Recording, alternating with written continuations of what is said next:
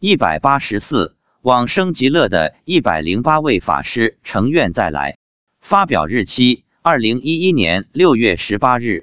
六月十八日，最高气温三十五度，早上八点多至少也有三十二度了。为了四弘誓愿，为了普度众生，再热的天气也要去登山持咒。这让我想起了一件事。有师兄提醒说，我们学佛首先要发菩提心。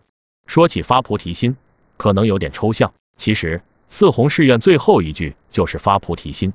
如果你照着四弘誓愿去做，去落实，那么你就是在发菩提心。所以。我们登山持咒，普度众生，就是发菩提心的体现，就是四弘誓愿的落实。如果你说的再多，讲的再好，不去行，那么我可以说，你的菩提心并没有发出来，与大道还有不少的差距。一路持咒，一路酷热，一路出汗。我问妻子，今天来了多少众生？还是十三万吗？是的。天这么热，他们会觉得热吗？他们感觉比我们更热，所以。观世音菩萨一路在给他们洒甘露水，既降温又消业障。这么多人，是不是佛菩萨把他们又变小了？今天没有变小，那岂不是满山遍野走不动了？是的，基本没走动。今天我们家的大佛珠一百零八粒也在空中，视线很大，在空中转动着，发的光比我们手上的佛珠还要强。这一百零八粒佛珠是跟着我们到山上的，还是怎么来的？是观世音菩萨把它搬过来的。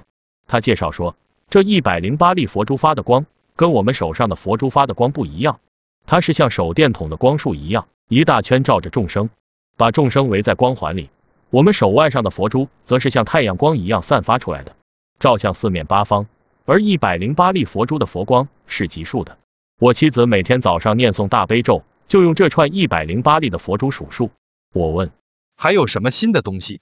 今天来了一百零八个和尚。他们在为众生念佛，他们穿的是出家人的衣服，穿着出家人的衣服，是不是说他们生前是出家人？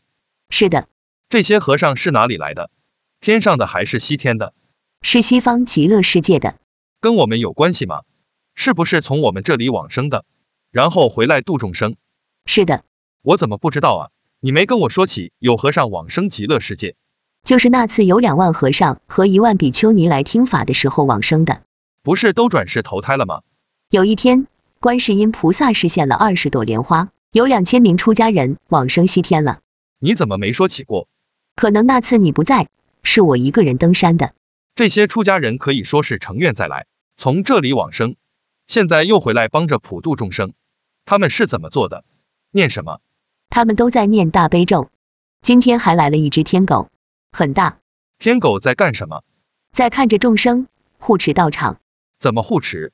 有的众生不想念了，想走，这天狗就跑过去，对着他叫。这天狗是跟众生说话，还是一直叫？对着众生汪汪的叫。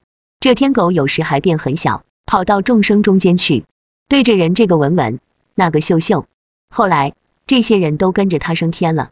升天的有多少人？有十几二十个，可能这些人跟这狗有什么关系？这些人升天后会转生成天狗还是天人？转世做天人，是刀立天还是四天王天？玉皇大帝那个天。众生有这么好的姻缘，有佛菩萨来加持、普渡、接引，怎么不去极乐世界啊？每个人有每个人的因缘，有每个人的想法。有的人就觉得天上已经很好了，那是比鬼道好不知道多少倍了，千倍万倍都不止。这些人是怎么升天的？趴在天狗的背上。这么多人，天狗背上趴得下吗？天狗变大了。背也变平了，趴得下。跟着天狗往生的还有一两千条老蛇。刚才看到这些老蛇脱了一层壳，然后不用在地上爬，可以在地上飘着了。后来发现他们是升天了，也跟着天狗去天上了。今天儿子没来，不知道干什么去了。一定是有重要的功课要做。现在除了诸佛菩萨、九龙、十八罗汉外，又来了一百零八位法师，不知道他们是长期的还是短期的。但我还是很欢喜，随喜赞叹。